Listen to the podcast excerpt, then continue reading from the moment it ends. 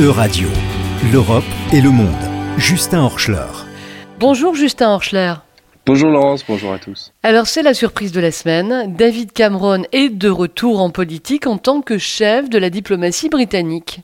Oui, cette annonce a fait beaucoup de bruit au Royaume-Uni. Les journalistes n'en croyaient pas leurs yeux quand ils ont vu sortir de sa voiture David Cameron pour se rendre au 10 Downing Street. L'ancien Premier ministre, qui a démissionné suite au résultat du référendum sur le Brexit, a été nommé secrétaire d'État aux Affaires étrangères. Mais en Europe aussi, le retour de David Cameron a fait réagir. C'est Cameron qui fut à l'initiative du référendum sur le Brexit, donc de la sortie du Royaume-Uni de l'Union européenne. On peut donc comprendre que cette nomination questionne à Bruxelles. Quel rôle Cameron a-t-il joué lors du référendum euh, du Brexit? C'est Cameron, alors Premier ministre, qui propose de soumettre à référendum l'adhésion du Royaume-Uni à l'Union européenne en 2016. Ce fut un pari risqué et perdu par son gouvernement qui mena à sa démission suite au résultat. Le mandat de Cameron est ainsi profondément marqué par ce référendum. C'est l'un des plus gros ratés de la politique britannique moderne.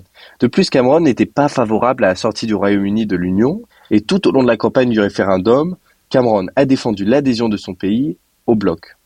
comment cette nomination est-elle perçue en Europe? C'est plutôt un signe d'apaisement des relations entre le Royaume-Uni et l'Europe. Nombreux de ses homologues européens ont réagi suite à cette annonce en lui souhaitant bonne chance à son nouveau poste ou en le félicitant.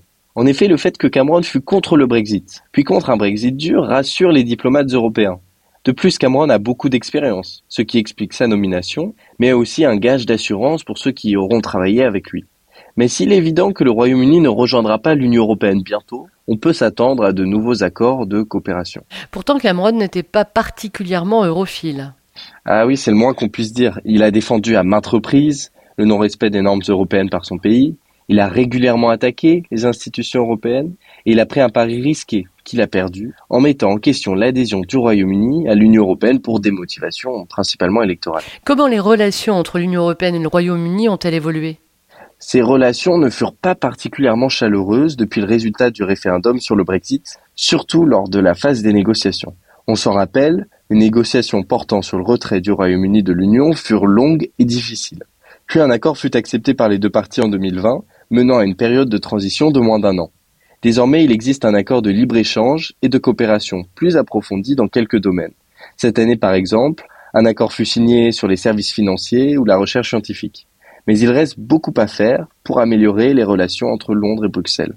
Merci beaucoup Justin Horschler. On vous retrouve la semaine prochaine.